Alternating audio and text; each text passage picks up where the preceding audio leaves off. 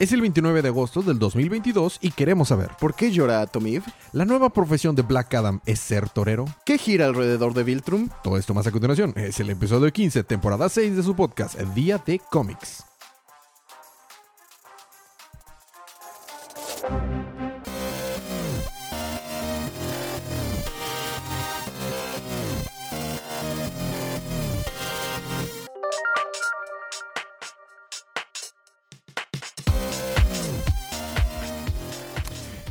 Bienvenidos de vuelta a su podcast Día de Cómics. Hello. Hello, yo soy su anfitrión Elías, lector de cómics extraordinario. Les comento que el día de ayer cumplí años y les quiero mandar un, un Muchas agradecimiento. felicidades. Gracias a todas las personas que me felicitaron, que me mandaron eh, saludos, que me escribieron por redes sociales, que me regalaron cosas. De hecho, aquí en el estudio tenemos uno de esos regalos, que es el compendio número uno de Invincible. Por fin se le hizo. Por fin se me hizo. y esa voz que se oye en el fondo, bueno, no es en el fondo, está junto a mí, mi confitrión, el colorista rap. Sergio. Exactamente. Y este, y bueno, entonces estoy bastante motivado. Tenemos mucho de qué hablar en este episodio. En este episodio hablamos de cómics. ¿Quién lo habría dicho? Aunque no sea Bueno, cómics y sus relacionados. cómics y sus relacionados. Y Esta manga. y manga, porque el manga también es cómic. Eh, entonces, eh, esta semana vamos a hablar acerca de Black Adam número 3 de la maxi serie de 12 números. Vamos a hablar acerca de la serie de Sandman de Netflix y vamos a cubrir Uh. un volumen extra de Invincible. Yay. Entonces, esa es una Ya vamos a la mitad. Ya vamos a la mitad, exacto. Ya tengo el, el volumen 1, el compendio 1, me faltan dos más. Es Bueno. correcto. Habiendo quitado todo esto del camino, vamos a empezar con los libros de esta semana.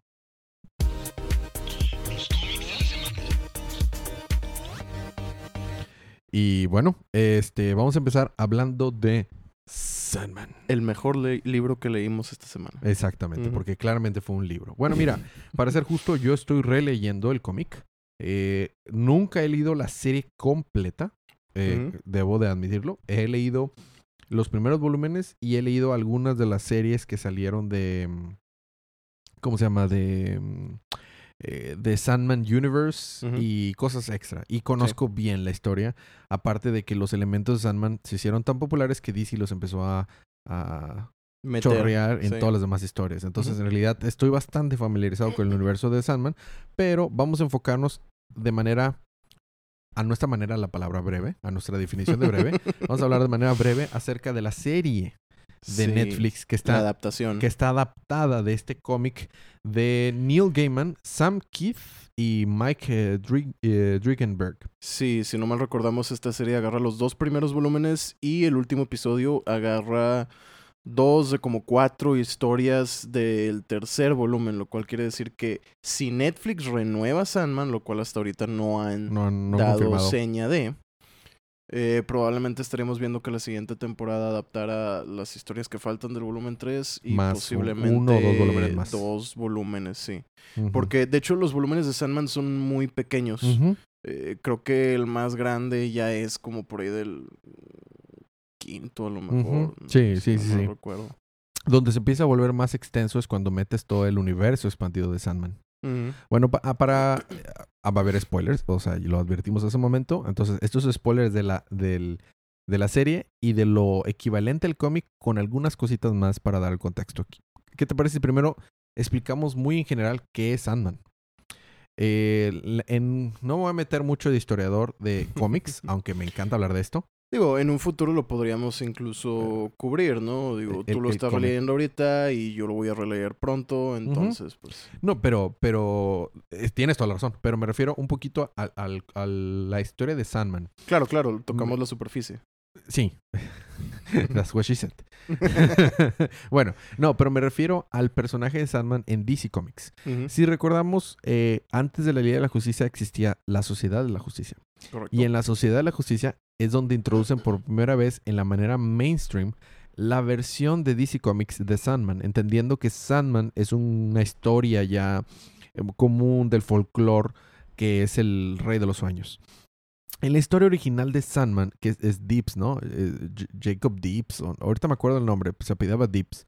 Eh, eh, este superhéroe Pero, de- bueno, permíteme, disculpa que te interrumpa, pero Dale. aquí hay, hay una distinción que tenemos que hacer. ¿Por qué?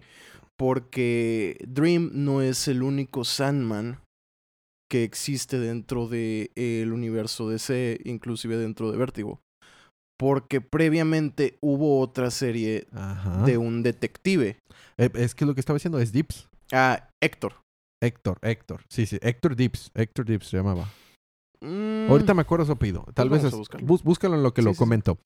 Pero, pero, pero, pero, yo me estoy yendo desde la, li- de la Sociedad de la Justicia. En la, la Sociedad de la Justicia existía un, un- precisamente, un superhéroe que era parte de esta, de esta sociedad y que su, su arma era dejar dormidos a los criminales después de atraparlos para que llegara la policía y los metiera a la cárcel. Héctor Hall. Hector Hall, pero también hay otro, ¿no? Hector Hall es el que está en Vértigo propiamente, Simón. pero en la Sociedad de la Justicia había, se llamaba de otra manera. Eh, no, aquí dice Hector Hall, fictional superhero appearing in DC Comics, Infinity Inc., Sandman, and JSA. Ah, bueno, entonces estoy confundiéndolo con alguien más. Pero Hector Hall, exactamente. Bueno, lo, está muy interesante porque esto se escribió en los 50, Sergio. Ujú. Entonces, eh, era medio popular. En, en- recordemos que en la, la Sociedad de la Justicia había héroes semi populares. Eran como que los, los nivel D de los superhéroes que estaban en juntos. ¿Por qué? Porque los chidos vendían suficiente que estaban en sus propios libros. eran miembros honorarios, pero no eran miembros titulares. eh, Superman, Batman y Wonder Woman. Pero eran miembros honorarios. Entonces, este, ¿quién estaban ahí? Pues estaba Hawkman, estaba Doctor Fate, estaba Owlman, o sea, Arglass, perdón, Ujú. estaba, y estaba Sandman precisamente, estaba Stargirl. De hecho, vamos a ver una versión próximamente en eh, Black Adam. Ah, Ajá, exactamente. En, las, en la película de Black Adam con Dwayne The Rock, The Rock Johnson va, va a salir. Este, entonces, resulta que está bien padre porque eh, no me acuerdo ahorita quiénes son los autores originales, pero cuando eh, viene esta, entre comillas, invasión británica, que es cuando vienen varios eh, escritores de cómics ingleses a escribir para DC, entre ellos Alan Moore, Morrison y pues Neil Gaiman.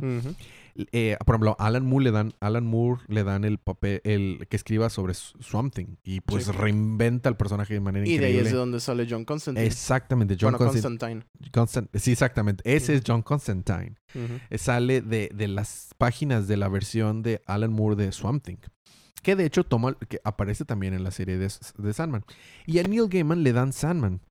Entonces lo que explica es que ese superhéroe en realidad había sido inconscientemente inspirado por este Sandman. Está, eso es un concepto que me parece muy original, muy padre. Este, ¿quién lo hubiera dicho antes? Tenían buenas historias en los cómics y estaban relacionados y respetaban el pasado, pero introducían cosas nuevas. Eh, Al parecer eso es mucho que pedir, Sergio, de la actualidad. Fíjate, 80s y 90s yo creo fue la mejor etapa para Vértigo. Sí, sí, sí, sí, sí. Definitivamente. donde tenemos estaba Swamp Thing, Hellblazer. tenemos Hellblazer, eh, Sandman, Ujú. eh, V de Vendetta también Sí, se, estaba B. Vendetta. se, se Eh, publicó en. League of Extraordinary. Es- Yo le pienso esa. Pero, Pero- estaba- no, pero estaba en esa época, me refiero. Son contemporáneos. Es, es- es de los 2000, ¿no? No era de los noventas. Mm, Puedo estar equivocado. eh, X estaba ahí. Bueno, entonces, habiendo puesto esto, viene, San, viene Neil Gaiman y empieza a hablarnos acerca... eh, Neil Gaiman es un autor de muchos libros, no solo de cómics. Y este recientemente tuvo una serie para Amazon que se llama Good Omens y otra serie para Amazon que se llama American Gods, basados en libros de Neil Gaiman. Entonces Neil Gaiman es, era un pues, escritor no, muy prolífero, no solo de cómics. 99, pero no era era 90. Vértigo. No era Vértigo, No. era, Era Wildstorm. Wildstorm, ya. Pero sí era de los 90, pero ya rozando de los 90. Sí, ya, Bueno. Este, entonces Neil Gaiman viene y toma el, el- el personaje y lo reinventa por completo. Ujú. Entonces es- eh, Neil Gaiman dice, ¿sabes qué? En el universo de DC existen los interminables, o como los llaman en inglés, los endless. Y los endless son la personificación de conceptos. Es algo bien chido, porque ya habíamos tenido los- Siete en específico. siete en Y específico. todos empiezan con D. Ajá. Sí. sí, todos. Sí, sí, sí, sí, exactamente. Ya habíamos tenido en el universo de DC a los antiguos dioses. Luego tuvimos a los nuevos dioses, y, eh, traídos por eh, Kier- eh, Jack Kirby. Pero estos entes vienen a jugar entre este, en esta plátera de, de, de dioses en un plano superior a ellos. Entonces pensemos en los, sin terminar, los, me voy a referir en inglés de aquí adelante, pero endless significa sin fin. Entonces vienen los endless a posicionarse en un lugar más arriba. De hecho, se dice que cuando el universo se acabe, Death va a cerrar la puerta, va a cerrar con llave y se va a ir. O sea, va a estar en el final del universo, el final de la existencia, de la misma Death. La única, el único ser que podemos poner arriba de los Endless, el único, el único, en mi opinión, es The Presence. Porque se supone que The Presence es lo equivalente a, lo de Marvel, The One Above All. O sea, The Presence es, es, es, el de mero, mero, mero. Digamos que somos nosotros. Sí, The Presence, de, de, acuerdo a Morrison, somos nosotros. Pero de acuerdo a la mitología de DC, sí es un ente. Que de hecho es un viejito gordito así, de bigotito, que tiene un sombrero. Este. Entonces, Dream es el nombre que se le da a Sandman. Sandman es uno de los tantos apodos. Este ser es uno de los Endless que representa a los sueños y a las pesadillas. Sí, y atraviesa pues toda la eternidad, ¿no? De hecho, a través de la a través de las mitologías podemos ver que eh, o sea, se ha presentado en frente de la gente de, de muchos nombres. De muchas, muchas maneras, muchos nombres. O sea, eh, en la misma serie tiene como tres, cuatro nombres distintos, ¿no? O sea, es Morfeo, es Soneiros, es, Sandman, es Dream. Mm, estoy seguro que hay uno o dos más por ahí. exactamente. Entonces, ya tenemos el contexto sobre qué es esta serie, de qué se trata. Ahora, el primer, el primer volumen se llama Preludios y Nocturnos y el segundo se llama La Casa de las Muñecas, Dollhouse. Sí. Este, esta serie son 10 capítulos y abarcan esos dos volúmenes. Y como decía Sergio muy eh, acertadamente, el onceavo abarca historias cortas.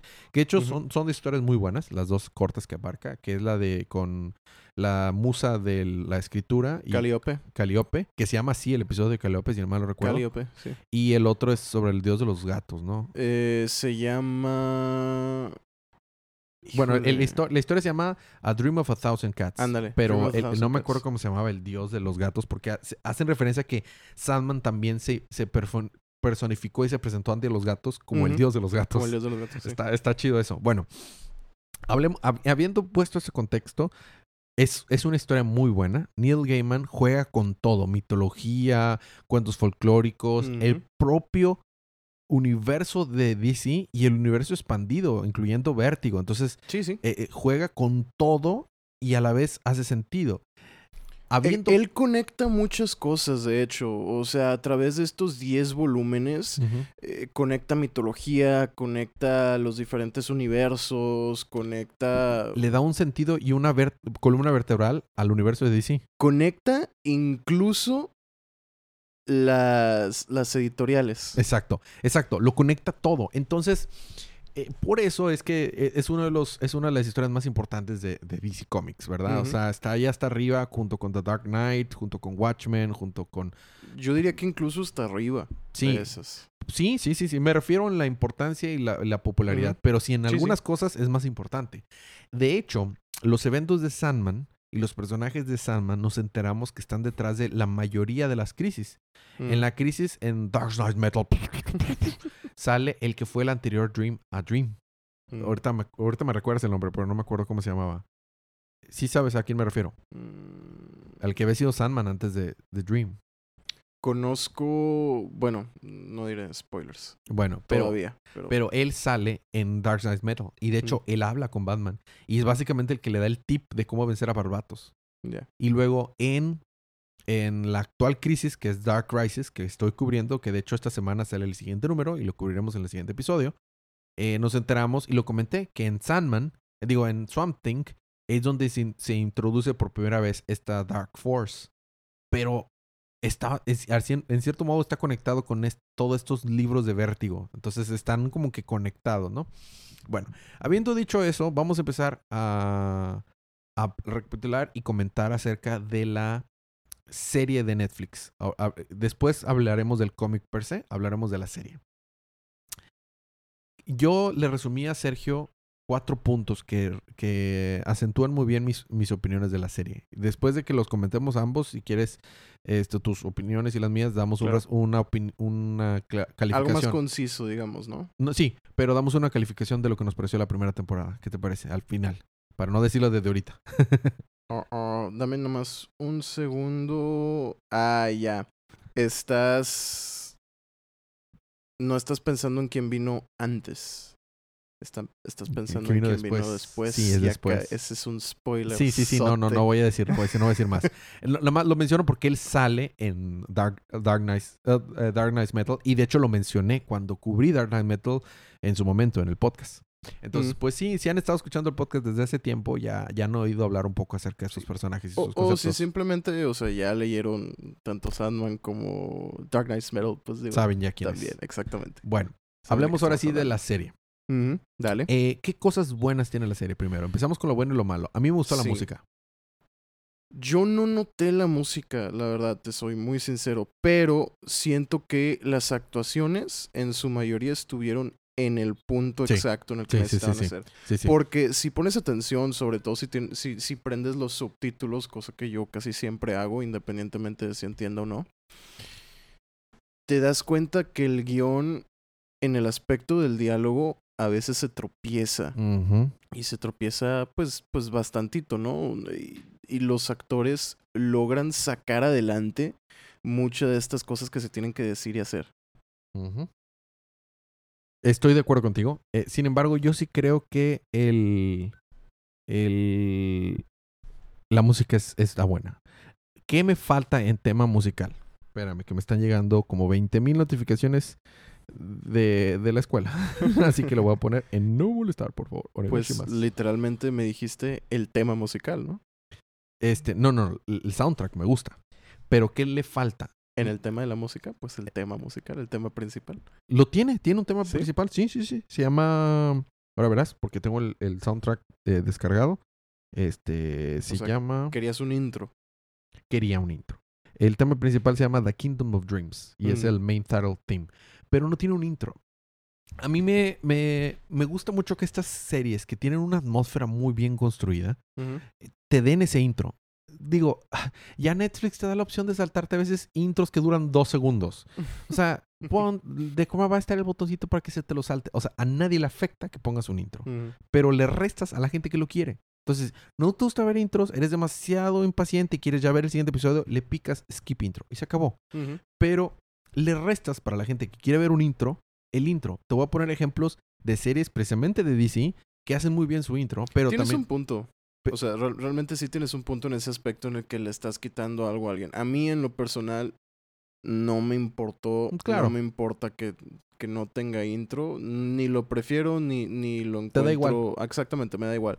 Pero sí tienes razón. O sea, si alguien quería un intro, pues yo nomás le picaba skip y ya. Exacto, exacto. O sea, que siempre ha sido mi queja con muchas cosas. Es el quitarles opciones al, al público. No, o sea, no que agregues opciones. Agregar opciones está excelente. Es quitar las opciones y forzar una sola manera lo que no me gusta.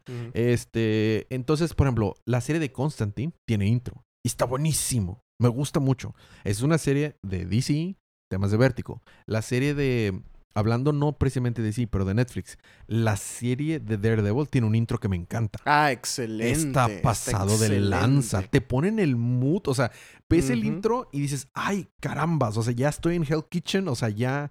eh, ti- una serie que te gusta mucho. Jessica Jones tiene un excelente intro. Me gusta mucho el, el intro de Jessica Jones. Eso estoy hablando de series de Netflix. Sí. Entonces, eh, Inclusive Luke Cage tenía muy buen intro Sí. y Luke Cage es un aburrimiento total de serie. Así es, así es. Entonces, eh, ah, por N, o sea, estaba viendo ahorita antes de que empezamos a grabar el segundo episodio de House of the Dragon y tiene intro. Es el, la música es la misma música de Game of Thrones, pero con una, una visual diferente. Mm. Y te ponen el mood, o sea, te pasa Westeros, te ponen en ese contexto. Entonces, cuando se dice el primer diálogo, volvemos. Gente no- hay gente que no opina igual que yo, está bien, no pasa nada. Existe el skip intro, se acabó. Pero para mí, Sí. me pone en ese mood. Cuando se da el primer diálogo, ya estoy yo teletransportado en Westeros. Entonces, e- Es eso. que también tiene cierto poder, ¿no? O sea, por eso también regresamos a ver intros de anime o de caricaturas que nos gustaban. Entonces, porque te, te, te, te pone en ese ambiente, como dices tú, ¿no? Te transporta a el, el espacio en el que necesitas estar Exactamente. para poder ver o disfrutarlo, etcétera, etcétera. Y hay gente que no lo necesitamos, Exacto. como yo, pero hay gente que le gusta tenerlo. Fíjate, yo tampoco lo necesito, pero me encanta. O sea, es un plus tan grande para mí. Y para alguien que ve tanto anime como yo, que en el anime el opening es casi una ley. Casi, o sea, no por nombrar tal vez uno o dos ejemplos de anime en los últimos 30 años que no tienen opening. O sea, es, es una ley tener opening casi. Entonces estoy acostumbrado a yo tener opening. Entonces, pero por ejemplo, si tarareo. tararararán, O sea, te pones Sí. en el mood. Ah, sí. ah, ah, o, o si- o sea. Es que, es que también es una manera de regresar sin tener que aventarte, sin tener que aventarte la serie entera, Exacto, ¿no? O sea, es una manera de disfrutar ese, ese pedacito completo de una, de una serie que te gusta. Exacto, estoy muy de acuerdo. Entonces, eh, eh, de lo que mencionaba, esas eran unas cosas que a mí me faltó. Me gustó la música, pero me faltó eso. No me agradan los cambios eh, en, al- en algunas cosas de la serie, pero seguimos con lo positivo. Me gustó el actor de Dream. Me hizo, o sea, después pasamos Muy a guapo. Y actúa bien. Actúa, lo que dices tú de que rescata cómics, digo, rescata cómics, resca- rescata diálogos. Muy Sí. bien. Muy, muy bien. Me gustó mucho el, este, du- du- el de, mm, el Magus, eh, Drudges, Dru- Drudges, Ro- eh, Robert Burgess. Burgess, Robert Burgess. Me gustó, es- ese actor es de Game of Thrones, de hecho. Ah. Es un muy buen actor y hizo muy buen trabajo. De hecho, le dan más material que hacer y le dan un- una. Una justificación más interesante que la de los cómics. La de los cómics simplemente es un mago malo ya. Sí, sí. Y acá, Sí, como, como que era nada más para, para el Setear plot, Ajá. Y, el- Sí, el- sí, sí. y eso es algo muy bueno. Me gustó lo que le agregan a él. Le dan profundidad al personaje, le dan una, una razón más. Porque este otro, ¿cómo se llama? El que trabaja en el museo le da el Grimoire. eh, ¿Cómo se dice en español? Grimoire. em, No el libro de magia. Libro de magia. Este, entonces, eso me gustó. Y me, bueno, el actor de Constantine, de, Constantine, de, de Dream me gustó. Me gustó esta Clara de la actriz que hizo el papel de John. Jenna Co- Louise. Jan- Jana Luis, ¿así se llama? Jana Coleman. Sí, Jana Jana, Coleman, Louise Jana- Coleman. Jana Luis Coleman, exactamente el papel. O sea, ella me gustó y ah, ah, me encantó esta eh, Wedlin, Wed- la que la que es, es Lucifer. Esta Ah, esta Phasma. Fasma, es Fas- Fasma es el Gwen, Gwendolyn. Gwendolyn, pero no me acuerdo de su- Christie. Christie, Gwendolyn Christie me gustó como Lucifer, le queda Sí, le, le quedó queda bastante bien. muy, muy bien. Y eh, me gustó el pacing de la serie. Y me gustó de alguna manera cómo resumieron lo del rubí, cómo se maneja en el cómic. El rubí está ligado a la Liga de la Justicia. Pues aquí no pueden poner la Liga de la Justicia. claro. Este, y esas cosas me gustaron. Los efectos visuales eran buenos. Creo que ahí me voy a parar las cosas que me gustaron. ¿Qué te gustaron a ti? El ambiente, por ejemplo. Mm. Súper buen seteado todo el mundo. De hecho, me gusta cómo en sí me gusta cómo manejaron la adaptación. Fallas técnicas. Sí. Ahí está. A lo mejor y porque también no espero absolutamente nada de Netflix. Ni yo. Estuve completamente asombrado del buen trabajo que lograron hacer. La manera en que está estructurada, la manera en que, en que manejaron las historias, o sea, eh, lograron, lograron una adaptación que puede pararse por sí sola, que no necesitó de estas conexiones a, a- Ujú. a DC por fuera, la manera en la que manejaron esa falla de, de- de derechos con Constantine y pusieron a Joanna, que en sí es un personaje que es de Sandman. Por ende podían utilizarla, ajá, exactamente, por ende podían utilizarla, o sea, como una manera de todavía Loop- tener al personaje, ¿no? Es un loophole legal, la verdad. Porque, Exactamente, o sea, porque la sí, pidió sí. y está. Exactamente, pero es un personaje de... Es, co- es como cuando podían utilizar a Wanda y a Pietro en las películas de. Fox Y y, en las en de Marvel. Así es, nada más no le digas mutante y ya. Exactamente, sí, sí, sí. Exacto, exacto. Sí, son loopholes legales. qué bueno que lograron hacer eso, porque la verdad, ver a ese personaje, sí- o sea, porque realmente la llaman Joanna Constantine, pero es John Constantine. Es, es, O sea, es en todo. en todo. 100%. Es, es John Constantine. Es John Constantine, nada más que como Joanna. Exactamente. O sea, hasta se viste 100%. igual, trae la gabardina igual, todo es igual. O sea-. Y siempre es un deleite ver a ese personaje. Sí. John Constantine, John Constantine es, bueno, John Constantine es uno, es uno de los personajes favoritos de Vértigo mío. O sea, me gusta mucho eh, junto con Swamp Thing. Son de- personajes muy ajá. chidos. Es de mis personajes favoritos de DC. Ujú, o sea, es en, muy en chido. general. Y yo soy de los que yo creo que Keanu Reeves hizo un buen escrito. trabajo. Ah, yo también. Amo yo, esa de- película. yo defiendo esa película. Tiene sus problemas, claro que tiene Claro. Yo, llámame loco. Yo habría preferido Loco. ver a Keanu Reeves güerito. Porque volvemos. Yo soy de las personas que soy un poquito más puritano. Me gusta más que esté lo más apegado al source material. A menos que tengas una cosa que digas, bueno, esta es una gran idea diferente. Está bien. Pero esta buena película que me vale que sea con cabello negro. Pero pues, yo lo quería güerito sobre todo porque si recordamos, Alan Moore se inspira en Sting.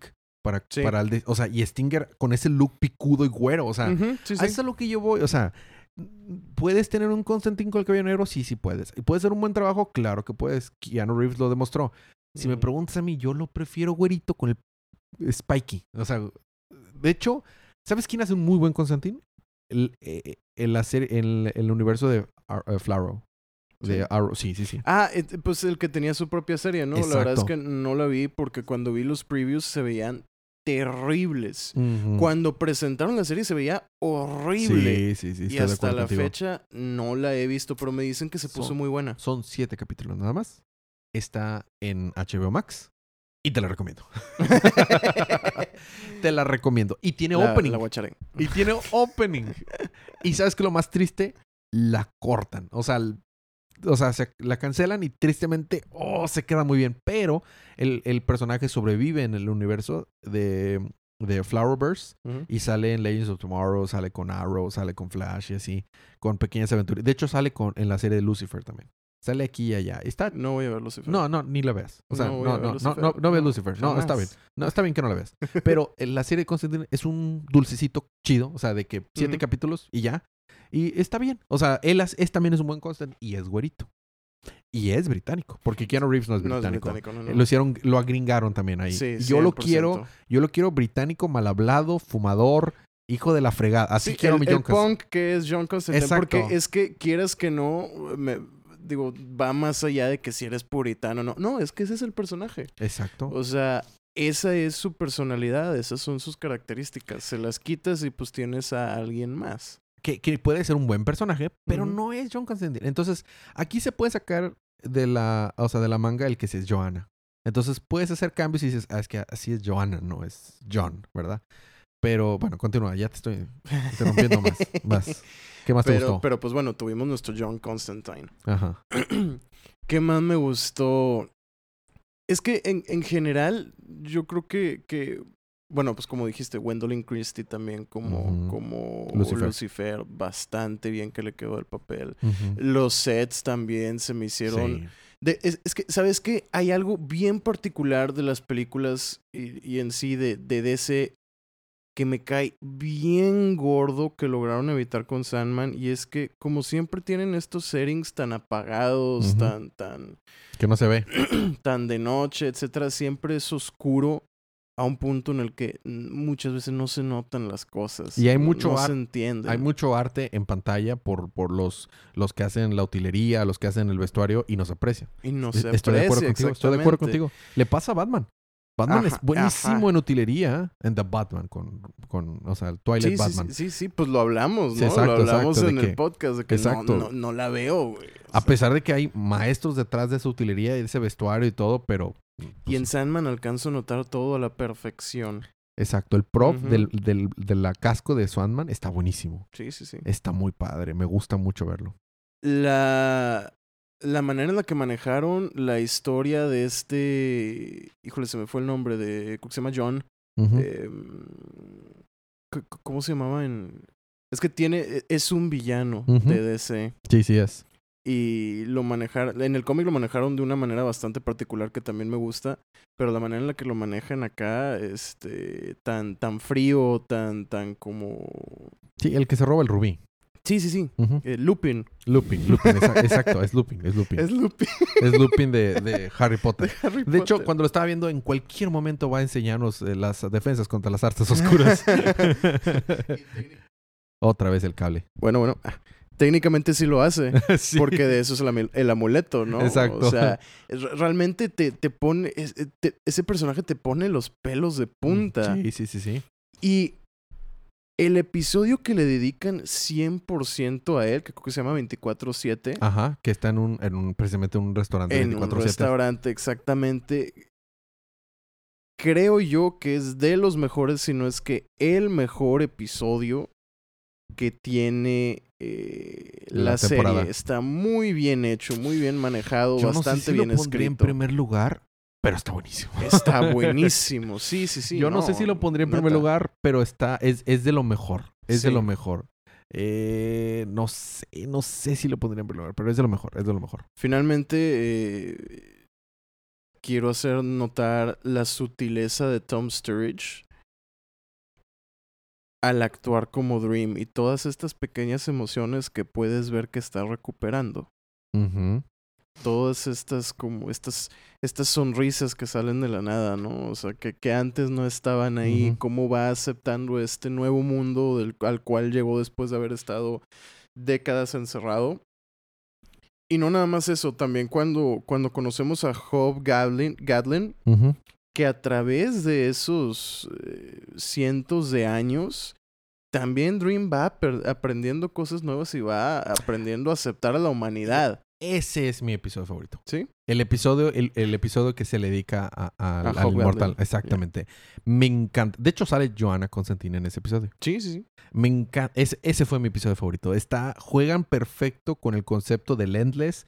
Juegan perfecto como su propio look y su semblante va cambiando. Sí. Y lo de por qué llegó tarde a uno de esos siglos que... eh, eh, eh, en contexto, él es...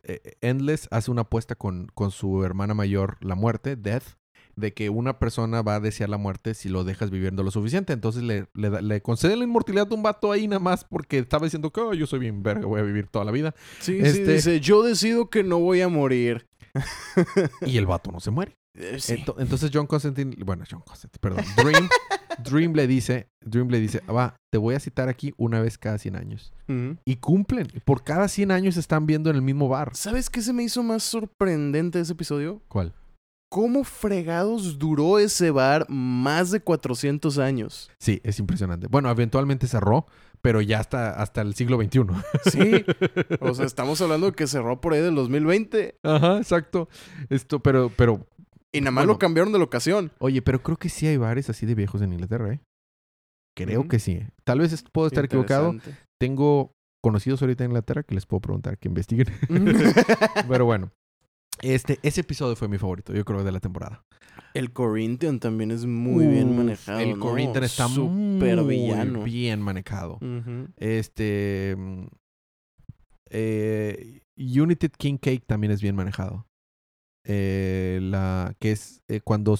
pues es que no hemos contado la historia, o sea que nada más. Esto está haciendo una reseña, no. Está haciendo una reseña, no una recapitulación. Sí. Pero bueno, cuando al inicio de Preludios y Nocturnos, eh, Dream es apresado. Y por. Al quitar uno de los entes de conceptos más importantes del universo, cuando lo aprecias, va a haber consecuencias. Una de las consecuencias es que algunas este, personas tienen lo que la serie le llama la- the, trip, the sleepy, Sleepy sickness. Sleepy sickness. Que es básicamente una coma milenaria. Exactamente, prácticamente, no te Bueno, no mueres, milenaria, pero, Pero sí. sí, o sea, no te, no te despiertas. Entonces, una de las personas importantes, en, de hecho, en, la, en el cómic te hablan de otros. Y está chido cómo ves el progreso y el afecto de otras personas. En la serie solamente se enfocan en Unity Kincaid y no me gusta tanto que nada más se enfoquen en ella.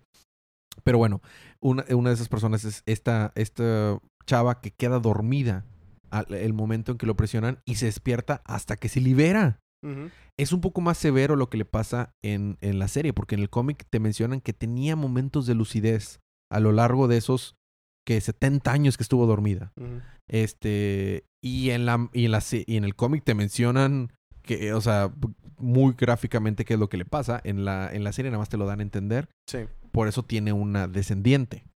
Este, pero en el cómic sí te dicen tal cual lo que pasó. Claro. Este, como ustedes se imaginarán, no quiero decir la palabra, pero ustedes se imaginarán si una persona está dormida y tiene descendientes, ¿cómo es que tiene descendientes? Eh, Bueno, eh, y creo que la actriz que hizo Uni- eh, Unity Kincaid hizo muy buen trabajo. Sí, sí. Este, ¿qué, qué- vamos a pasar a lo que no nos gustó. Te voy- te- antes de eso te voy a decir, creo que la que tuvo que manejar la, la, la que tuvo que manejar el diálogo más difícil, no, no por las cosas que tenía que decir, o sea, la importancia de las cosas que tuviera que decir o qué, sino por cómo estaba escrito, fue Rose Walker. Rose Walker, exactamente. Sí, exactamente. tenía unos diálogos que a veces estaban muy débiles. Sí, sí, sí, sí. sí, Y sí. creo que esta actriz lo manejó bien. Bueno, ella es otro de los personajes sobresalientes. Rose, Rose Walker creo que es de los per- personajes sobresalientes. Y es de esos escenarios en los que ese cambio tampoco me molesta. O sea, por ejemplo, a ella la... Esta... Porque es Netflix, obviamente. Cuando es un personaje pelirrojo, hay que cambiarlo a negro. O sea, porque es Netflix. porque Bárbara Gordon, porque bla, bla, bla, bla, bla. bla. Y no tuve ningún problema, porque no es parte de la esencia, o sea, X, está bien. Sí, sí, sí. eh, pe- Pero ojo, o sea, esto que menciona Elías es que realmente sí hay un patrón Hay- de hay cambiar. completamente un patrón. O ajá, sea- cuando quieren cambiar de un personaje, generalmente agarran al pelirrojo. Ajá, exacto.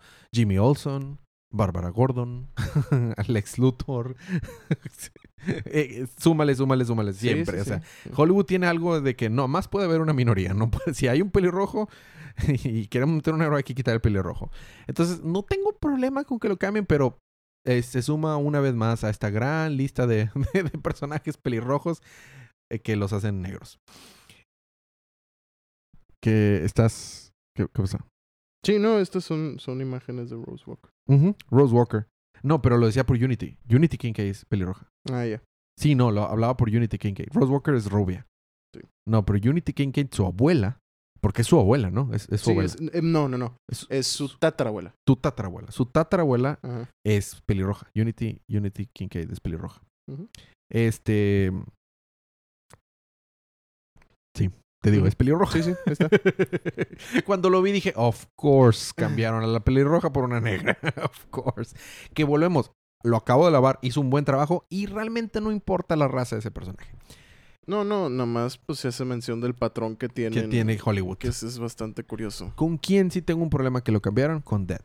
No estoy convencido de cómo se ve. Antes de decir otra cosa, hizo un excelente trabajo la morra como Dead. Hizo un excelente trabajo. Yo la verdad no... O sea, no veo el problema con, Yo con no la el veo cambio. ponqueta. Yo no la vi ponqueta. O sea, yo me acuerdo a Dead, a Dead y se ve así como que...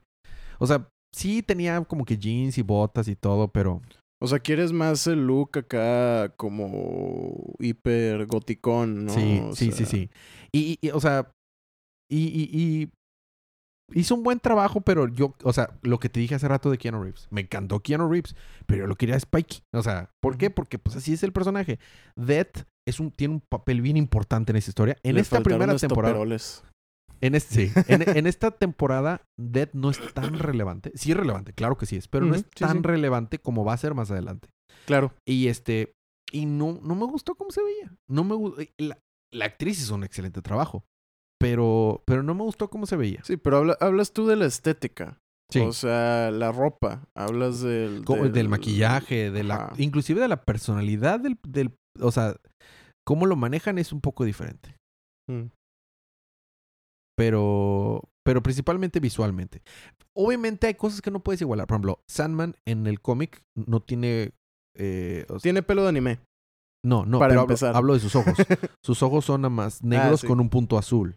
Bueno, pues eso se va a ver muy extraño si siempre estás usando CGI. Podrías hacerlo, pero entras en el Uncanny Valley. Entonces, o sea, es obvio que tienes que hacer cambios. Pero... Pero no todos tienen que ser a fuerzas cambios. Hay cosas que puede ser un poco más... O sea, por ejemplo, si estuviéramos en la época de X-Men 1. Bueno, está bien, entiendo por qué no, no estás poniendo gente con, con spandex. Pero estamos en la época que, en que Avengers hizo Bueno, 1.1 millones de dólares. Te diré. Porque un año después de que salió X-Men, salió el Hombre Araña.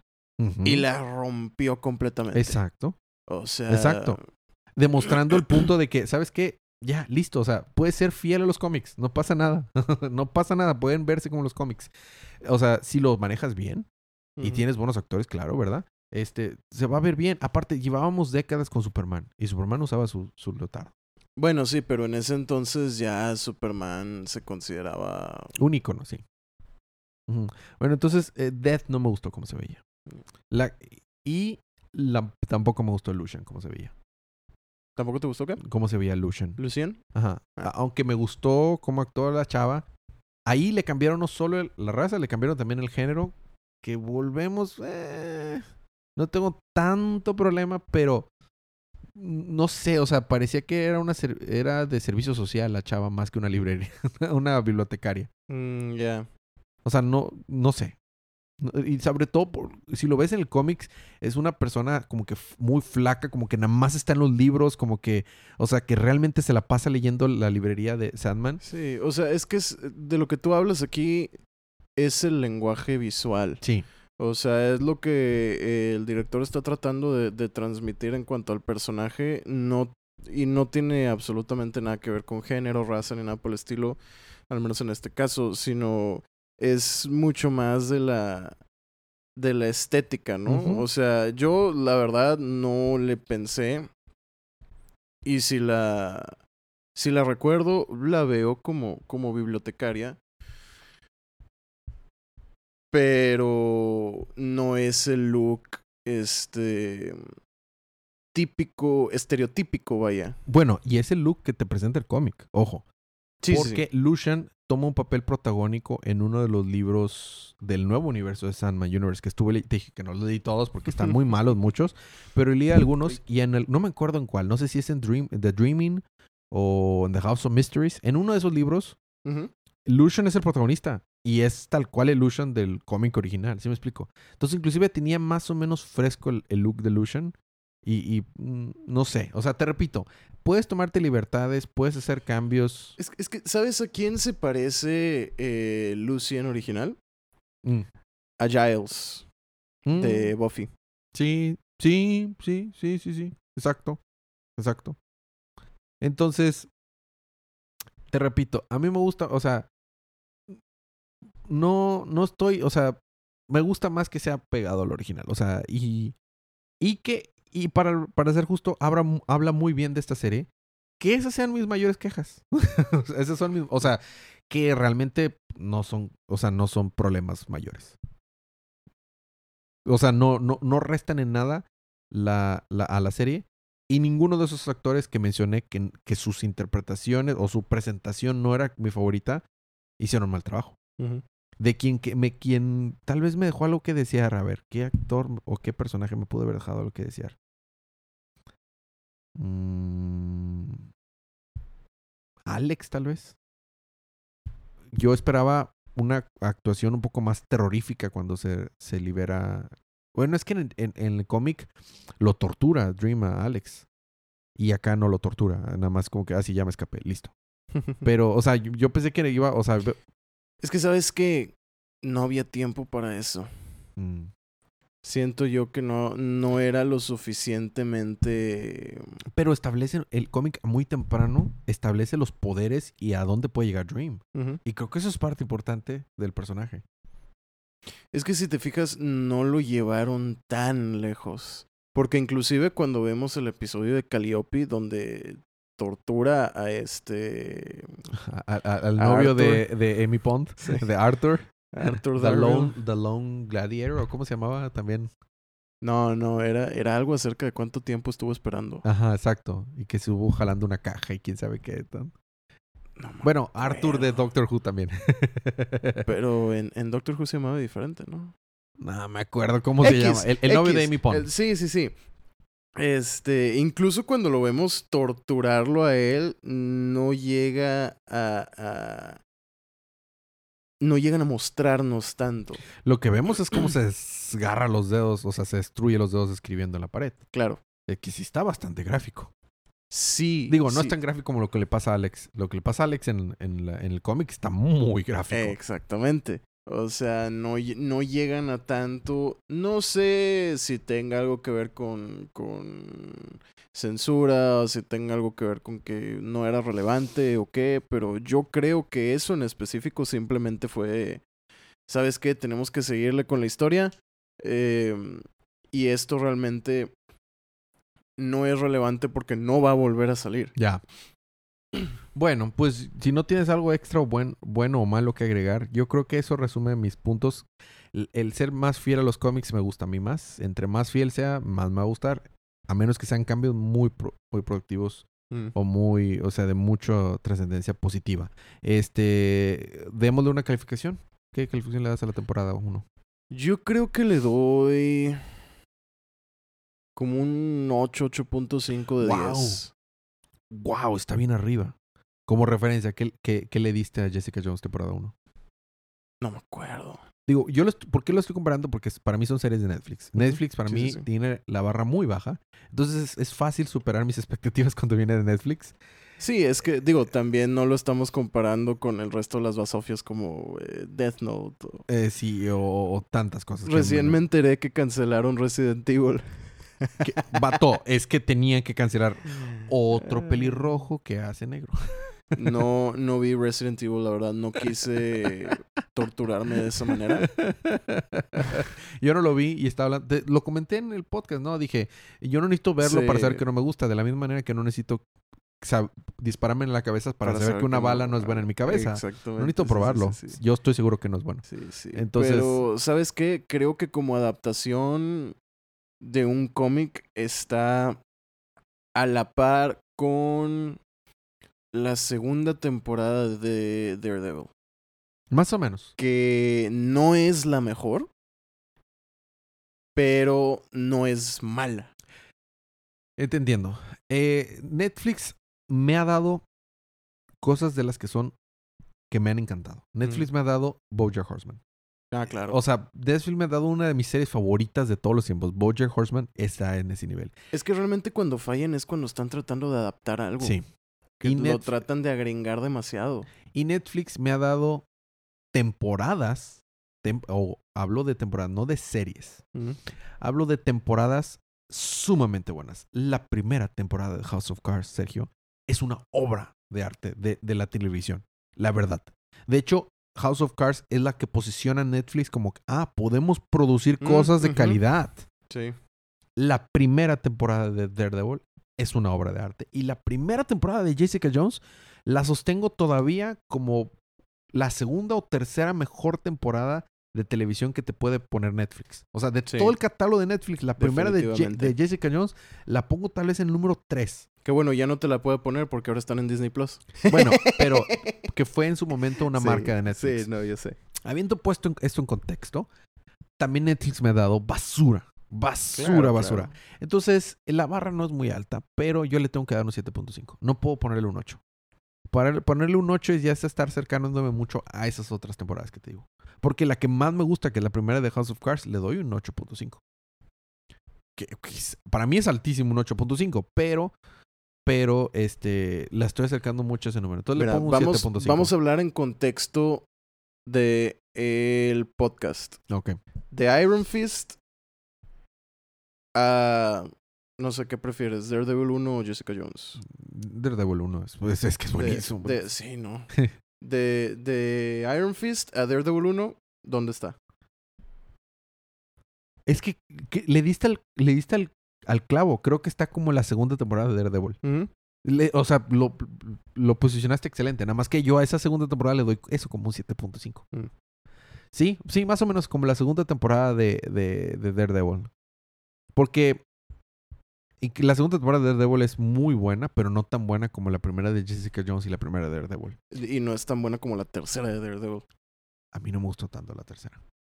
Pero me gustó, me gustó. Fíjate, yo La las que- posicionaría la primera, la tercera y la segunda. Mm, mm. A lo que no pondría yo en esa lista es la segunda de Jessica Jones. Es un asco. Es no un la asco. recuerdo. Es un asco. La me quedé dormido con esa temporada. No la recuerdo, pero te lo pongo así. No vi la tercera. Yo tampoco llegué a la tercera. La segunda me quedé dormido. O sea, ¿Cómo puedes venir de, un- de una obra de arte a... a- a- bueno, entonces... Bueno, es que eso es bien fácil de explicar. La primera temporada cubre todo el cómic, exacto. cubre todo Alias. Entonces ya no tenían de dónde basarse. Y el cómic es muy bueno. Bueno, ¿qué te voy a decir a ti, verdad? Súper fan de Alex. Bueno, Tengo el omnibus. entonces, este... Entonces, pues eso fue... Eso fue nuestra recapitulación, más reseña que recapitulación de la primera temporada de... De Night... De Nightwing. De Sandman. De Sandman, que de ¿La hecho... tengo- recomiendas? Sí, sí, claro. Yo Todo también. arriba, todo arriba de 6 recomiendo. Todo arriba de 6. Abajo de 6, ya no. Mm. O sea, puedo decir para quién puede audiencias. Todo arriba de 6 lo recomiendo. Entonces, para mí un 7.5 es algo altamente recomendado. Pero con sus debidas expectativas manejadas. No van a ver una temporada de Jessica Jones. No van a ver una primera de, de House of Cards. No van a Pero ver esas es cosas. lo mejor que ha sacado DCTV en un muy buen rato. Sí, sí. sí, Hablando de DCTV, me imagino que no has terminado de ver Superman en sí. Lois. No he tenido... ah, ah, te, te acabo de decir todo lo que he estado viendo. Ya, no- o sea, no me ha alcanzado el tiempo. Van a recastear a... Lex Luthor. No, a Jonathan. ¿Por qué? Porque se salió del, del show. Por razones personales, no, o sea, quién sabe qué haya sido. Se Mm. salió del show y pues obviamente no pueden seguir el show sin él. No, son los cuatro, los cuatro de la familia Kent son los protagonistas. Exactamente. Bueno, los... Bueno, no, sí. ¿Qué? Es que iba a decir que pues técnicamente son más de cuatro. en esa familia, digamos que la familia está extendida de maneras muy curiosas. Pero bueno, lo- el core son esos cuatro. Sí, este, a lo que iba, pues lo van a recastear. Mm. A ver qué tal. Digo, confío en que van a hacer un buen trabajo porque lo hicieron previamente. Pero pues falta ver, a ver, noticias, a ver quién va a Sí, ser. y lo pueden hacer, lo, pu- pueden hacer- lo hicieron previamente, pero para ese punto ya no es el mismo director de casting que estaba antes. Entonces, quién sabe. Sí, Vamos, bueno, a, vamos a confiar que han, han tomado buenas decisiones con esa serie. Sí. Vamos a confiar que van a seguir tomando buenas decisiones con esa serie. Ujú. Separarlo del, del Flowerverse fue una muy buena decisión. Excelente. Sobre todo porque en, en el Flowerverse ese Superman estaba haciendo una risa, una burla, una ofensa para el personaje. Yo estoy muy enojado con ese, con lo que hicieron con ese personaje, en- o sea, con lo que hicieron Superman en ese, en ese universo, muy molesto. Sí, yo nunca, nunca, nunca vi esas series. O sea, Arrow nunca me gustó. Se me hacía un mal intento de Batman. Flash me aburrí. Y la neta, si esos dos shows que son, digamos, los, las entradas no te gustan, No, no, No, te va a no. gustar el no, resto. no, no, no te va a gustar nada. lo- o sea, porque yo los estaba viendo porque ya era muy fan y lo que tú quieras, pero la verdad es que Legends of Tomorrow es un asco y Eh, eh. eh, Eh, ni se diga todas las demás. De repente me topo clips de Flash y los veo nada más para reírme porque se nota como la calidad ha bajado bastante pues por eso- visualmente. Por eso cancelaron Flash. Ya está cancelado. Sí, sí. Sí, ya, o sea, ya prácticamente el Flowerverse ya murió. Que fueron nueve temporadas, ¿no? Sí, sí, pero la última fue cortada. O sea, no fue, no fue producida por completo. La cortaron a la mitad. Eh, duró cuatro temporadas más de lo que debió haber durado. Duró nueve temporadas más de lo que debería. bueno, tal vez, tal vez, pero, pero bueno. Este, bueno, eso fue. eh, no dijimos realmente qué pasa ni en qué termina la, la serie. Solo dimos una reseña por completo. Eh, creo que está bien, lo podemos dejar Sí. para cuando cubramos el cómic. Me agradan los pequeños detalles que luego tiene. Por ejemplo, como mencionamos, sale Hector Hall, que es personaje importante en el cómic también. Y esto que mencionabas de que Hector Hall salía en, el- en la JSA, también hacen referencia a ello con el disfraz de Jed. Ah, sí, exactamente. Ese es el disfraz original de, de, de ese Sandman. Exactamente. Ya después hay otro Sandman que es un detective por en creo que sus historias toman lugar en los 30 si no mal recuerdo, era The Sandman Theater era el cómic si no mal recuerdo y creo que también tiene algo que ver, pero pues bueno, ya lo discutiremos cuando E- e- Este Héctor Hall, el cómic. Héctor Hall en, en la serie es el es el novio es- muerto, ¿no? El esposo de Lira Hall, sí. Ajá, que está muerto. Mira, esto es lo que yo empezaba a ver con The Death. La neta es que no, o sea, no le veo La diferencia. No, yo sí, o sea, no sé, o sea, bueno, no, es que no se veía mal, te repito. No, o sea, para nada. Y volvemos, o sea, de la misma manera que Sandman, o sea, bueno, este de Jet, este a, lo, de, a lo mejor de que el Jim collar Lee estuviera un poquito más grande. está medio, no, no estoy tan fan de ese- esa versión de Jet Li, pero por ejemplo, aquí claramente nos damos cuenta que Cure inspiró, fue inspirado por, por Dream.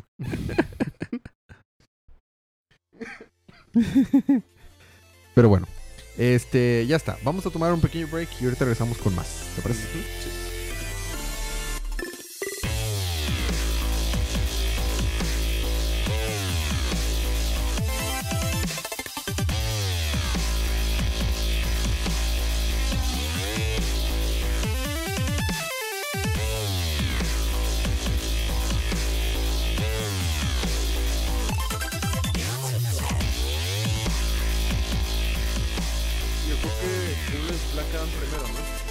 Así es. Ya estamos grabando, Sergio.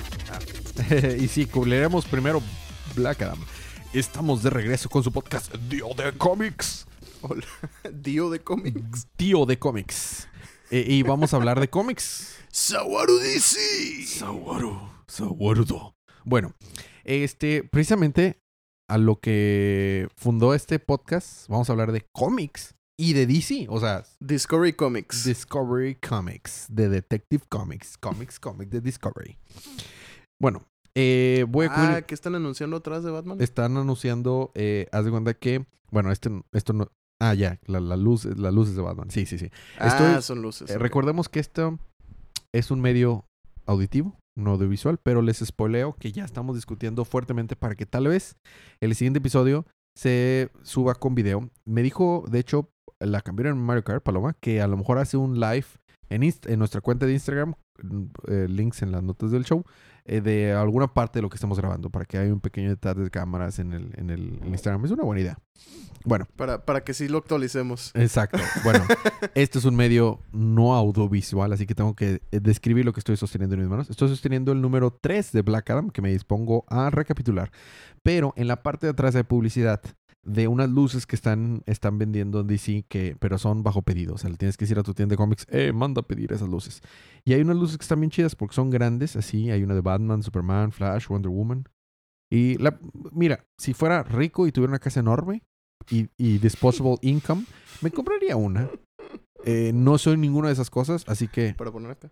Para poner... eh, la Sergio señala una pared que está detrás de nosotros. Volvemos, no es un medio... Bueno, frente a ti. No es un medio audiovisual, así que tenemos que escribirlo. Bueno, entonces... Todavía. mm, todavía, todavía. Pero no lo voy a... No, lo, no los voy a comprar. Entonces, se ven bonitas en la contraportada de mi cómic y ya. Bueno. Black Adam número 3 nos hace más nos hace más falta Priest en nuestra vida. Nos hace nos te hace falta leer más Priest en vez de te hace falta ver más Ver más Bugs. box. Te hace falta leer más Priest. Eh, Priest, Sandoval y Herms. Ahí está. Este, si no, luego Sergio me regala que regañe que no hablo de los eh, Coloristas. coloristas. Es Eh, correcto. Puedo. Ah, bueno, mira, precisamente en, en la portada está una publicidad a Sandman. Ah, mira, Sandman. Bueno, estaría interesante si no han escuchado hablar de Sandman, le escuchan el inicio de este podcast y van a escucharnos hablar de Sandman.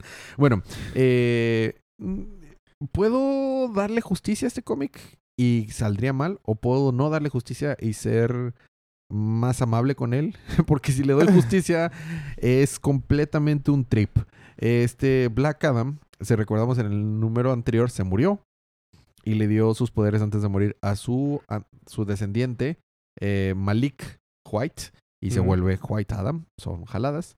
Este, en- en- dentro de su trip está soñando que Ishtar, una diosa de la mitología egipcia, creo, le da un besito y la fregadera, pero no es así. Y nos damos cuenta que en realidad, en la vida real, en el plano de los humanos, eh, Malik está tratando de salvar a, a tío Adam, que es el nombre de, o sea, de, de Sí, sí. Black Adam. Porque lo llevó al hospital al final de la, anterior, ¿no? Exactamente. Entonces está diciendo, pues mira, a mí me dieron los poderes y lo que sea, pero soy su rey ahorita, ¿verdad? Sí. Entonces tienen que ser lo que yo digo, ¿verdad? Sí. Bueno, entonces me ayudan a salvar a Black Adam porque yo no quiero tener este problema.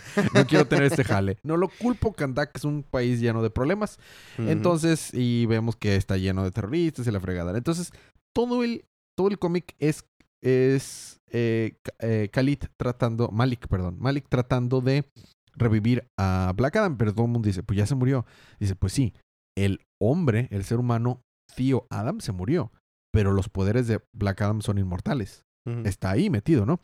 Pero eh, te acabo de resumir la lo que pasa en la vida real. En la mente de Black Adam, vemos que el vato está peleando con diferentes deidades, con uno de los mil y un deidades que están en el inframundo, con precisamente con Ishtar, que es una de esas diosas, y le está, le está peleando contra él. Sale el toro de la mitología, el Bull of Heaven.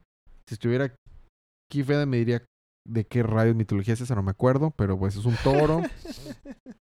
y se enfrenta. Es de los caballeros del zodiaco, ¿no? Creo que sí, es a- a- a- a- Aldebarán. De Eh, este, exactamente. Y luego se encuentra que sale un como que héroe del futuro y que es Sargon of Akkad. Este.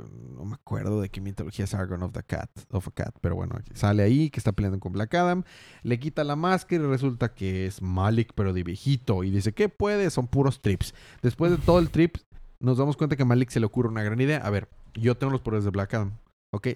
Y si lo convertimos en Black Adam, tal vez sobrevive. Entonces agarra lo, el, ¿cómo se llaman las, es- las pátulas con las que te dan electroshocks? Ujú. ¿Cómo se llaman? ¿Te acuerdas el nombre? Sí. ¿Cuál es el nombre? Sí. bueno, alguien en los comentarios Ay. nos va a decir o nos va a mandar un mensaje, pero bueno. No me acuerdo. Este, de- entonces se los pone. Ah, bueno, dice, ah, está envenenado. Pero ¿por qué está envenenado? ¿Por el té? No, el té no está envenenado. Es por las tazas. Vato, llevas sirviendo el té en la misma taza desde hace dos mil, cuatro mil años, no sé cuántos años, miles de años. Obviamente la taza ya no está sir- no sirve para, para eso, seguramente está envenenándolo. Ah, tiene razón, de hecho aquí está sosteniendo la tacita y dice No eso. manches. entonces tiene una, un envenenamiento de taza. Es Priest, of course. Te estoy diciendo, te hace falta leer más Priest. Te estoy diciendo. Entonces dice, bueno, Ay, mira. no. Ah, bueno, de hecho ni estaba controlando sus poderes, ya está empezando a volar el vato. Entonces lo que hace es que agarra, agarra las espátulas y eh, se las pone en el pecho y dice, ¡Shazam! Y, y al parecer lo trae la vida porque en el último vemos que Malik estaba leyendo un cómic y en eso se despierta Black Adam y ahí termina. Próximo número, Power, this is a job for Super Malik. Y ya. Te dije que si fuera, que si fuera justo con, la, con el cómic, no le iría muy bien. Así que no fui justo con el cómic. pero bueno, eso fue Black Adam número 3. Mira, I'm committed to this. Así que ya lo voy a seguir cubriendo. Pero este 3 fue muy malo. Este, fue, este 3 fue como esos. A menos que más adelante resulta que Priest es un gran genio y puede escribir cosas bien increíbles que ni te Mira, das cuenta. Priest es un gran genio. Lo es, pero, pero también escribe eh, como estos números. no lo queremos escuchar. No lo queremos escuchar. Pero fíjate, para vencer a un toro de la deidad es muy difícil. La única manera de la verse es vencer un toro que es un dios. Es que necesita ser. Invencible. no puedo evitarlo, Sergio. Ese es mi gimmick. Para eso me pagan. Pensé que el de los chistes malos era Fede. Para eso me pagan, Sergio. ¿Quién te paga? Nadie, Sergio. Pero vamos a cubrir Bueno, Invencible. pasemos al número. Y aquí está Invencible frente a nosotros. Sí, pasemos al volumen 13. Ya estamos a la mitad. Son 26 volúmenes. Esta es la mitad. Mm. Hemos estado cubriendo de uno en uno porque pasan cosas lo suficientemente importantes o densas como para tener que, que tomarnos el tiempo. Ajá. Y la verdad es que creo que así va a seguir siendo. Claro, no, y sabes que llévate la calmada, no, no, por qué estar apresurados. Dice Elías, no pasa nada, es contenido. No, o sea, Nos aseguras otros tres episodios. no, aparte, o sea, bueno, tenemos un chorro de cosas que cubrir, así que no se nos va a acabar el contenido. Aparte, sí, siguen publicando cómics, vato, ¿sabías? No, no. A veces parece que no publican cómics nuevos, ¿verdad? Pero siguen. ¿Qué a poco es- ese no es de hace 30 años? Parece la historia recontada de algo de hace 30 años, pero bueno, Invincible. Pero bueno. Vamos al espacio entonces. Nolan le cuenta a Allen acerca de la historia Viltrumita, que era una raza bastante fuerte por casi mil años. No llegaron a los mil, pero casi. Hasta que emergió un virus llamado el Scourge Virus. Este no solo disminuyó los poderes de los Viltrumitas afectados, había un periodo de tiempo en el que después de ser eh, Todos los periodos infectados... son de tiempos. ¿Eh? Todos los periodos son de tiempos. Sí. Había un periodo de tiempo Procede a, re- reafirmar su pleonismo. Pleonasmo. Dale, dale. en dale. el que, des- o sea, un, un tiempo después de que se curaban, los que alcanzaban a curarse de este virus, tenían sus poderes disminuidos. Y de hecho, ahí vemos un pequeño panel de cómo es que Conquest, que si no mal recordamos, fue el antagonista del número pasado. Que, que tiene el brazo biónico y le Perdió faltaba un su ojo. brazo y le faltaba un ojo. Ajá, ajá. Se peleó con unos Ah. dinosaurios espaciales. Of, of course se peleó con eso. eso es soccer, man. That's soccer, man. Ok. Total. Este. Les disminuían los poderes a los que sobrevivían. Obviamente la mayoría no sobrevivieron. El 99.9%, como dice Nolan. Porque si no mal recordamos, quedan menos de 50 Viltrumitas el día de hoy. Ujú. Total, todos los que murieron fueron aventados afuera del planeta y se formó un anillo de cuerpos estilo Saturno alrededor de... Pero en vez de rocas son Viltrum. cuerpos. Exactamente. Guácala. Y eso es lo que flota alrededor del planeta Viltrum. Guácala. ¿A qué olerá eso? A nada, porque como están en el espacio y el mito regular es que se congelan las cosas en el espacio, cosa que no sucede realmente, están congelados. Mm. Total. Sabemos que los Viltrumitas son ultra racistas. no es cierto. ¿De qué hablas? Una raza que está dispuesta a matar todo lo que no sea Viltrumita, no. Estaba prohibida, estaba prohibida la mezcla entre razas por lo mismo, pero ahora como fueron tan debilitados ya está permitido con y pues ha habido obviamente sus sus sus fallas y sus Por eso- éxitos y demás. Por eso mi hermano es un mantis. Exactamente. Porque fueron compatibles. Exactamente. Dice Nolan, los humanos son casi 100% compatibles y por eso es que él fue enviado hacia allá. Realmente los esfuerzos de conquista fueron disminuidos al punto, o sea, las, las misiones fueron disminuidas al punto en el que un solo Viltrumita podía conquistar un solo planeta. Porque pues obviamente ya no tenían los números, ¿no? Aparte que eran suficientemente fuertes para lograrlo. Dile eso a Battle Beast.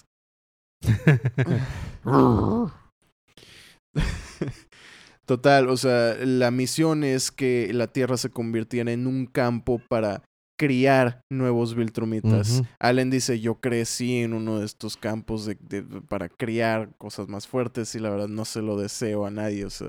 Ujú. Pero pues bueno, sabemos que Nolan se escapó del planeta y los traicionó y demás, ¿no? Entonces Allen lleva a Nolan a la coalición, donde Tadeus le revela que es un Viltrumita, ¿no? Entonces, ahí también vemos que un par de aliens están funcionando como base de datos secreta, ¿no? Mm. Eh, todo, toda esta información que trajo Nolan y que trajo Allen acerca de los Viltrumitas y cómo, cómo vencerlos y demás, está siendo descargada a la cabeza de dos aliens. Mm, Ujú, ujú. ok. Y esa es la, la base de datos. Total. Allen y Nolan salen a misiones alrededor del espacio a recolectar estas cosas que eh, dañaban a los Viltrumitas para ayudarlos a, pelear, ¿no? Entonces, lo primero que hacen es buscar a Space Racer, que es como un Ghost Rider espacial combinado con, con Silver Surfer, ¿no? Ujú. Al menos en esto como, como, como de poderes y demás, ¿no? Encuentran su pistola que hace 100 años había sido tirada en unos asteroides. ¿Por qué? Porque eh, Nolan y este Space Racer se habían peleado. Nolan lo logró vencer, pero no podía agarrar la pistola. ¿Por qué? Porque iba a salir volando a encontrar a Space Racer. Mm. Y Nolan lo que había hecho era enterrar a Space Racer dentro de un asteroide. Dice, ya debe de estar muerto, entonces no debe de pasar nada. Toca la pistola y esta sale disparada a buscar a Space Racer. Y lo encuentra, ¿no? Eh, eh, un asteroide explota, sale Space Racer, se empieza a pelear con Nolan, le habla a su como motonave, Ujú. pero deciden... hab- No, Paloma. No motonave, motonave. Motomami, motomami. mo- no, motonave. Motonave, motonave. Total, este... En el fondo ya llegó la campeona de Mario Kart, como Ah, sí. volvemos, no es un medio audiovisual, no pueden ver que llegó la campeona de Mario Kart. Bueno, dale. Total. Eh, aplican un Tok no Jutsu. Nolan le pide perdón, le explica la situación y lo llevan de regreso a la coalición, donde lo están checando con médicos a ver que todo esté bien y demás. Y pues decide ayudarlos, ¿no? Pero ahora Nolan y Allen salen a buscar a los Rognar, dinosaurios espaciales que pueden matar Viltrumitas.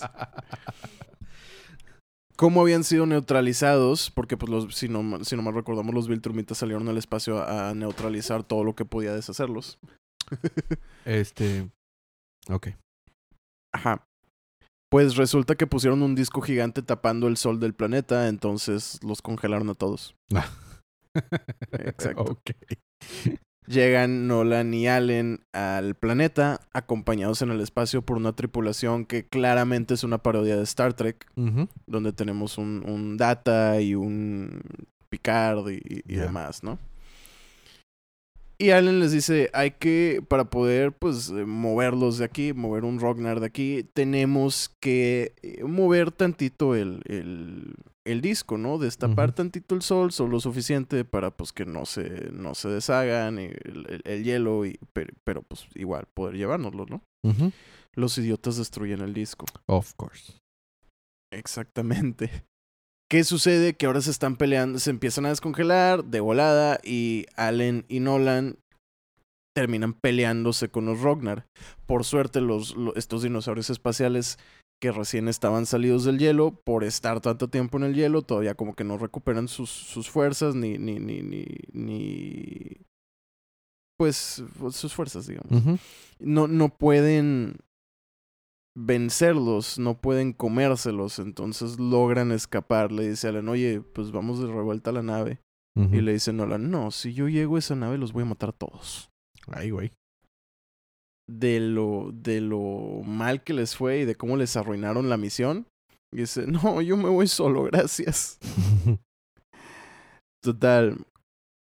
Van saliendo estas diferentes misiones, ¿no? Buscan la planta Claxus, que es un veneno para los Viltrumitas. Lo que habían hecho en este planeta es dejar escarabajos gigantes Mm. que se estaban come y come la planta porque se super regenera esta planta. Entonces están come y come la planta constantemente. Entonces pues, nadie puede agarrarla y vencerlos con ese veneno porque pues básicamente la planta no existe. Entonces se llevan uno de estos escarabajos para ver si a través de, de ellos pueden extraer el veneno para hacer algo que les ayude, ¿no? Buscan también a Tech Jacket, otro héroe del cual Kirkman nunca nos ha hablado y nunca nos va a, a explicar nada porque tienes que leer el cómic por fuera. Of course.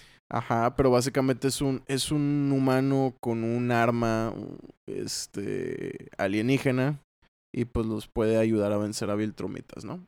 También buscan un tiburón espacial, buscan a Battle Beast, este, y pues salen en estas, en estas misiones, ¿no? Nolan consigue un hogar en, en Teleseria, que es el lugar donde está la coalición.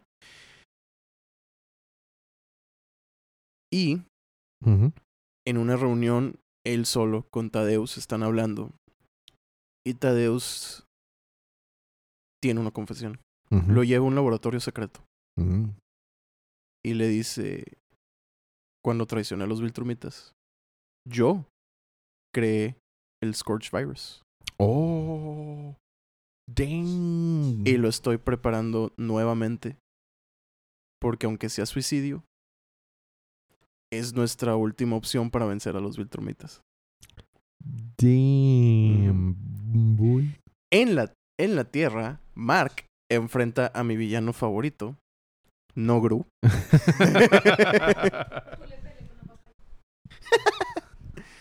Se llama Dinosaurus. Es un dinosaurio antropomórfico activista ecoterrorista. ok.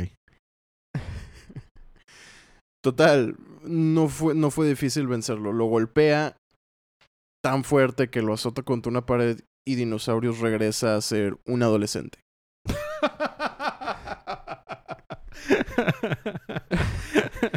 Llegan los guardianes del globo justo cuando Mark está punto de matar a Dinosaurus. oh.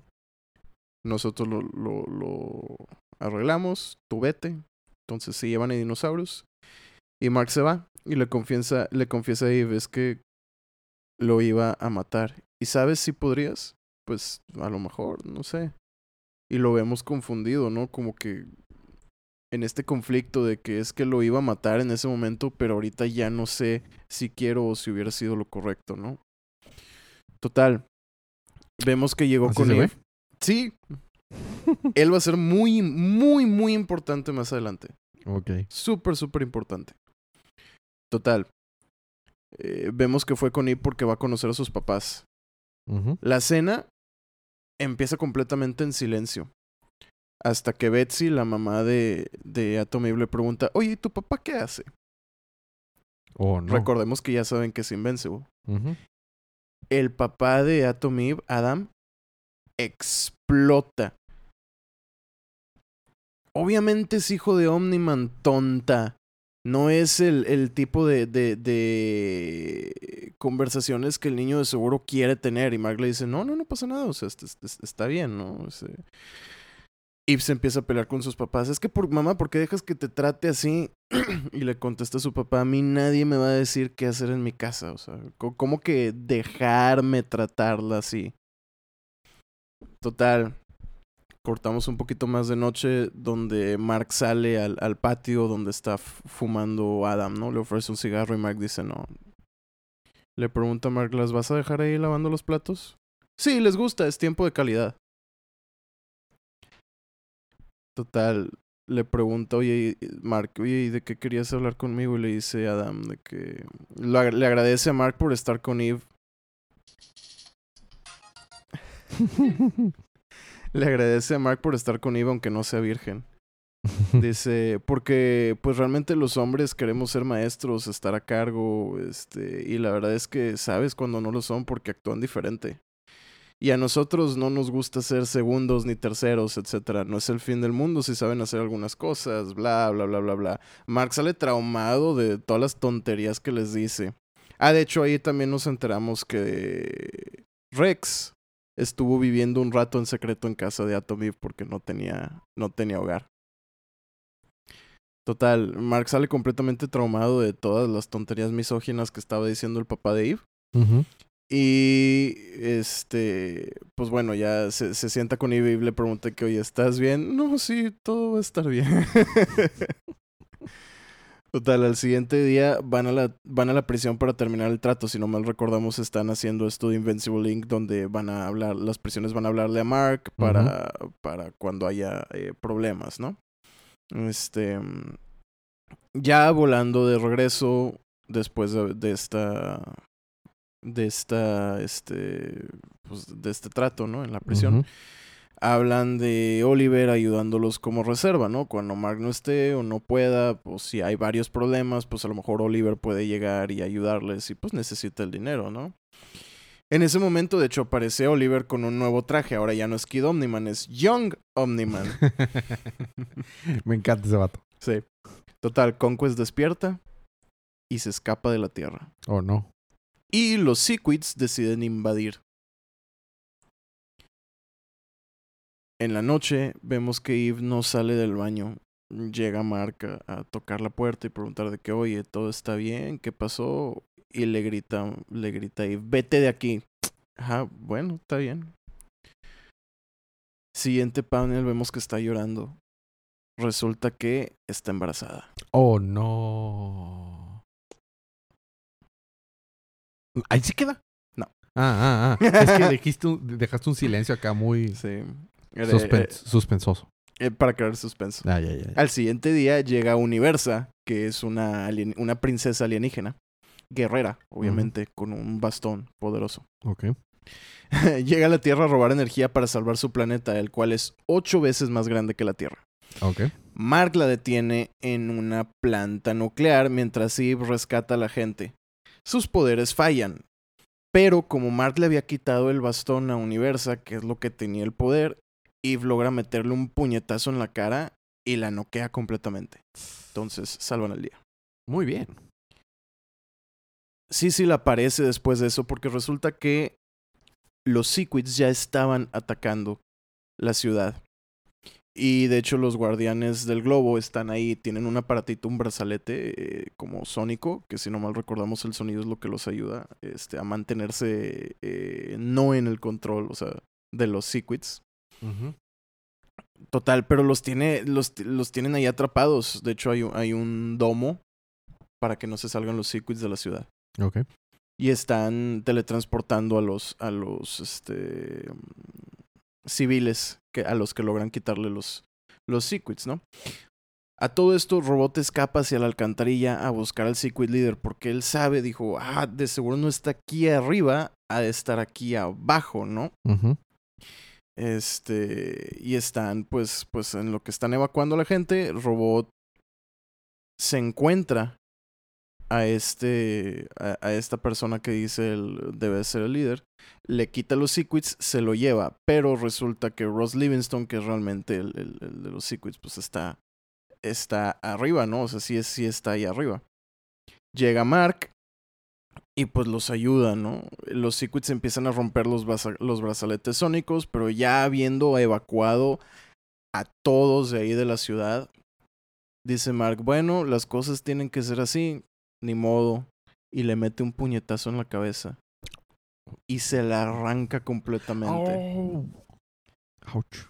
Así que ya sin, sin alguien en, en, en quien pegarse, pues los secrets terminan su invasión ahí. Mm. Los guardianes del globo se quedan anonadados de que... que- ¿Por qué lo mataste? Era un inocente.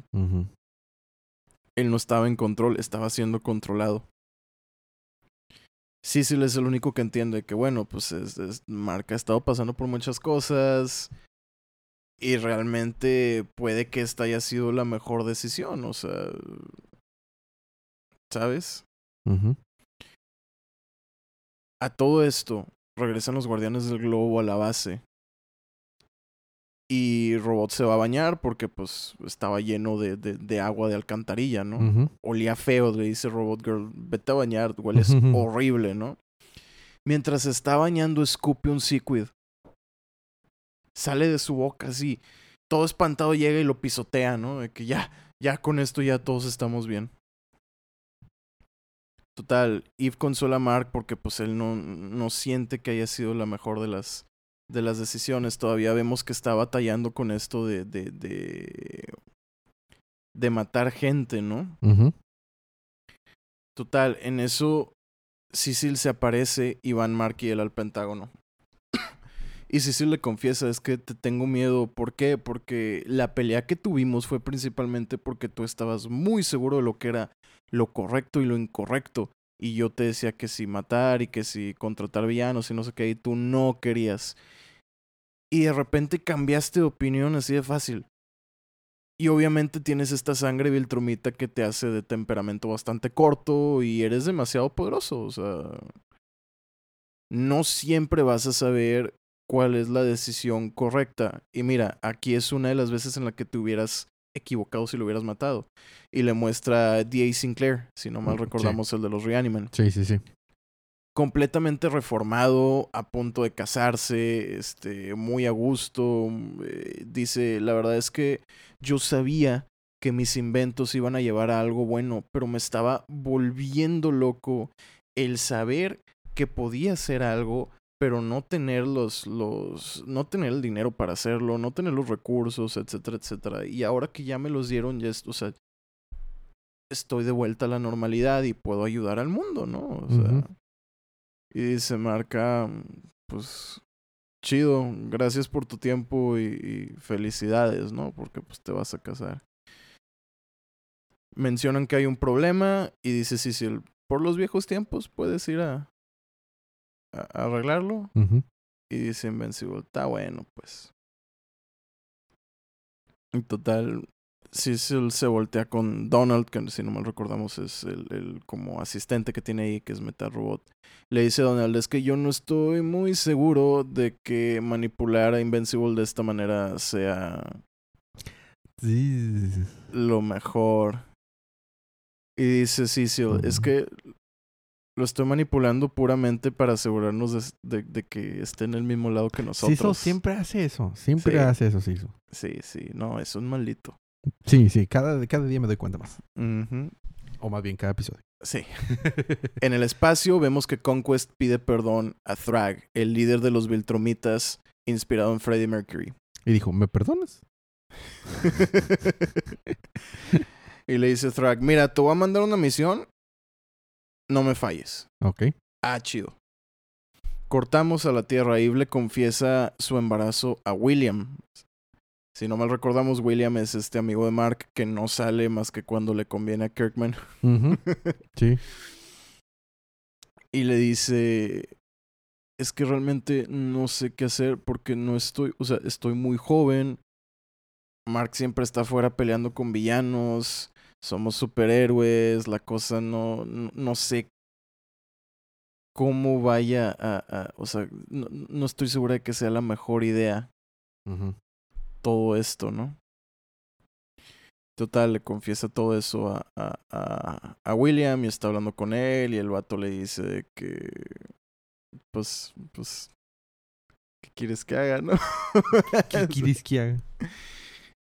le dice y, y remata a Eve con un, está curioso que tú seas lo más cercano que tenga un amigo, ¿verdad? Ah, no, pues gracias. Frenzoneado.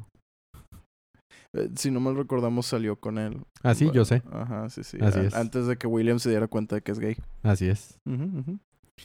Total. En otro lado de la Tierra, Mark detiene la Orden. Si no mal recordamos, es esta organización de, de villanos este, internacionales. No es muy importante realmente. Cecil llega justo antes de que mate a uno de los villanos. Y se va, ¿no? Mark así como que medio cabizbajo. Visita a Art Rosenbaum. Si no me recordamos, Art es quien hace los disfraces para los, los bueno, los uniformes Los, los uniformes, así es. para los superhéroes. Y empieza a hablar con él, es que con esto de que ahora está matando gente, dice, es que no sé si sigo siendo una buena persona o no, siento que me parezco a, a mi papá cada vez más. Y dice Art, es que realmente eso no es, no es algo malo, ¿no? O sea, estás saliendo a, a salvar gente, realmente tu trabajo eh, te- es, es, es demasiada presión, ¿no? O sea, el mundo de- depende de, de ti, sigues siendo una persona buena, estás aquí cuestionándote las cosas que, que, que has hecho, ¿no? O sea, le dice, realmente yo no puedo regresar el tiempo, pero si gustas sentirte como el viejo Mark, sí hay algo que puedo hacer por ti. Y vemos cómo Invincible regresa a su traje viejo. Ya no el traje azul de Invincible. SDI. Exactamente. Gran medio audiovisual. Exacto. Eh, Señalando el volumen 1 en la portada. Exactamente. El, el traje amarillo. Regresa al traje amarillo. Y total, eh, ya con su trajecito, llega bien feliz con, con Eve, ¿no? Dice, le, le dice, la verdad es que decidí que ya no voy a matar. Es muy fácil. Previene cosas malas. Pero la verdad es que también previene cosas buenas. Mm. Entonces ya ahí, ahí termino con esto. Y en eso voltean. A todo esto están sentados en, en, el techo de la casa. Voltean. Y Allen y Nolan están enfrente de ellos flotando. Oh. Dice. Dice Nolan. Es hora de la guerra. Tienes que venir conmigo, Mark. Damn. Damn. Después de eso, hay un pequeño cómic que sirve más bien como recapitulación. Es, son Mark e e Eve en una cita, donde están repasando todo lo que ha sucedido Desde el inicio de hasta la- ahí. desde el inicio, Ah, desde que se pelea con Omni, o sea, los puntos importantes, ¿no? Sí. Desde que se pelea con Omniman hasta todo lo que sucede con Conquest, etcétera, etcétera. Y al final le dice, oye, pues no vas a estar por un tiempo, yo aquí me encargo de la tierra, pero, o sea, ¿confías en tu papá? Y dice Mark, ¿tengo qué? Y pues confío en Allen y Allen confía en él. Entonces, pues, pues sí, me voy mañana. Ok. Y pues ahí, ahí termina por ahora. Muy bien, pues. Dice, dice Mark, sí confío en él, pero pues la verdad tengo miedo. Tengo miedo. no de, no de morir, no de, no de lo que llegue a suceder en la guerra, sino de lo que pueda yo convertirme en. Ya. Muy bien. Pues es que pues, ya se está dando cuenta de toda la historia y de todo lo que está detrás. No, y el siguiente volumen es súper importante. Ya el siguiente volumen es La Guerra Viltrumita. Interesante. Bueno, ya tengo el primer compendio. Ya me voy a poner a leerlo ahora sí. bueno, pues eso, eso fue todo por este episodio. Eh, la siguiente semana sale, eh, bueno, esta semana, entonces en el siguiente episodio ya sale el nuevo número de Dark Crisis. Quisiera eh, aprovechar para cubrir lo que ha salido de Nightwing que he estado leyendo, poniéndome al día. Y seguiremos con el siguiente volumen de Invincible. están saliendo más episodios en traducidos a español latino en Crunchyroll de Dragon Ball. Es momento de ver Dragon Ball. ¿Ya está todo? No, no, en latino de Dragon Ball ya están. Falta. Es que no sal, están saliendo eh, este por, grupos de episodios en español latino. Y ya están en japonés y en inglés. Ah, es que. Es que lo busqué hace rato y, ya está. ¿Te salió, ¿Te salió todo? mínimo todo Dragon Ball está Sí, Dragon Ball. Cuando acuérdate, digo Dragon Ball a, a, todo. O sea, Dragon Ball, Dragon Ball Z, Dragon Ball GT, así. No recuerdo, no recuerdo Z, pero creo que sí había. Bueno, no, no sé si estaban ahorita, todos. Ahorita lo reviso, pero cada vez hay más. Bueno, X, el punto es que están saliendo en pedazos. Así es. Eh, compartan el podcast eh, a cualquier red social, mándenos una captura de, esta, de que lo compartieron y se pueden ganar una suscripción para eh, de un mes para Crunchyroll y ver Dragon Ball. seguimos con esa dinámica y bueno, la idea es si todo sale bien al menos tener un live en Instagram para el siguiente episodio y habrán ya más cosas. Bueno, eh, habiendo dicho eso, ¿algo más que quieras agregar, Sergio? Eh, no, no, no. Pues síganos en Instagram. Síganos en Facebook. Sí, así es. No nos sigan a nuestras casas. Preferentemente, ¿no? Preferentemente. Bueno, sin más por el momento, gracias por escucharnos. Eh, nos vemos la próxima semana, pero mientras tanto, disfruten su día, disfruten su Va de nuevo. Disfruten sus libros, disfruten su día, disfruten su semana, disfruten su vida y recuerden que cada día es, día, de... dinosaurio antropomórfico activista ecoterrorista secretamente adolescente.